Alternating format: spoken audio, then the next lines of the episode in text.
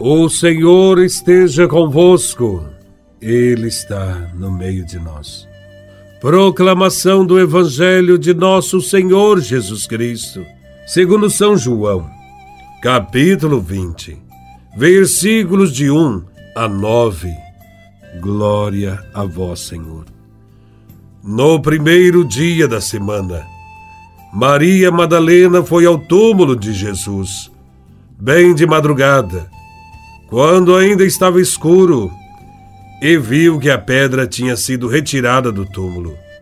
Então ela saiu correndo e foi encontrar Simão Pedro e o outro discípulo, aquele que Jesus amava. E lhes disse: Tiraram o Senhor do túmulo e não sabemos onde o colocaram. Saíram então Pedro e o outro discípulo e foram ao túmulo. Os dois corriam juntos, mas o outro discípulo correu mais depressa que Pedro e chegou primeiro ao túmulo. Olhando para dentro, viu as faixas de linho no chão, mas não entrou.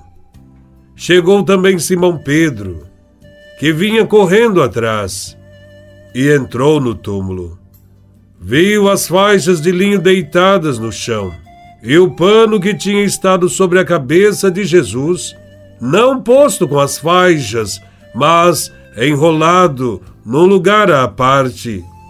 Então entrou também o outro discípulo, que tinha chegado primeiro ao túmulo. Ele viu e acreditou.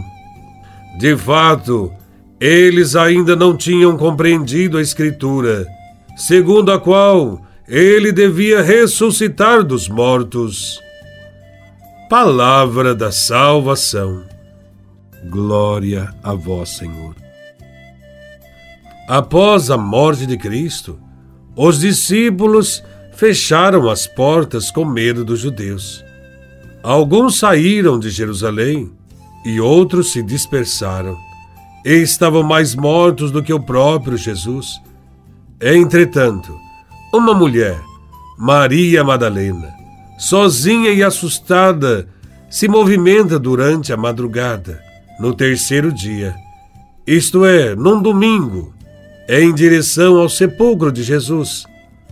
No local, se depara com o sepulcro vazio. E a realidade muda por completo. Maria Madalena rapidamente conta aos apóstolos que correm para conferir a grande novidade. Pedro corre para junto de Jesus. Dias antes, ele fizera o contrário. Havia negado o Mestre. Tinha dito que não o conhecia. Agora, ele corre para junto de Cristo com confiança. Conhece a misericórdia infinita do coração de Jesus e está seguro do perdão. Com esta mesma confiança, Todos nós devemos correr ao encontro do Senhor, embora muitos e graves sejam nossos pecados. O sepulcro vazio foi averiguado não apenas por Madalena, mas ainda por dois dos principais apóstolos, Pedro e João. Eles descobrem que Deus interveio e fez rolar a pedra do sepulcro. Jesus morreu e Deus Pai o ressuscitou. Ele está vivo no meio de nós. A experiência da ressurreição, porém, foi para eles um acontecimento maravilhoso, nunca experimentado antes. Foi como que uma luz que iluminou não só o presente, mas também o passado. Jesus, que morrera na cruz, agora está vivo. Os evangelhos registram que os discípulos puderam vê-lo, ouvi-lo, tocar a marca de suas chagas comeram e beberam com ele depois que ressuscitou dos mortos. A ressurreição de Jesus devolveu-lhes a esperança. Venceram o medo, reuniram-se de novo, recuperaram a fé, reencontraram a coragem. Os discípulos experimentaram a ressurreição e passaram a ver tudo com outros olhos. O encontro com o ressuscitado ajudou-os a enxergar com um novo olhar a própria cruz, que se transformou para eles em sinal de vida. Vale a pena dar a vida pelos outros. E só agora, sob essa luz da ressurreição, começaram a entender verdadeiramente tudo o que Jesus fez e ensinou.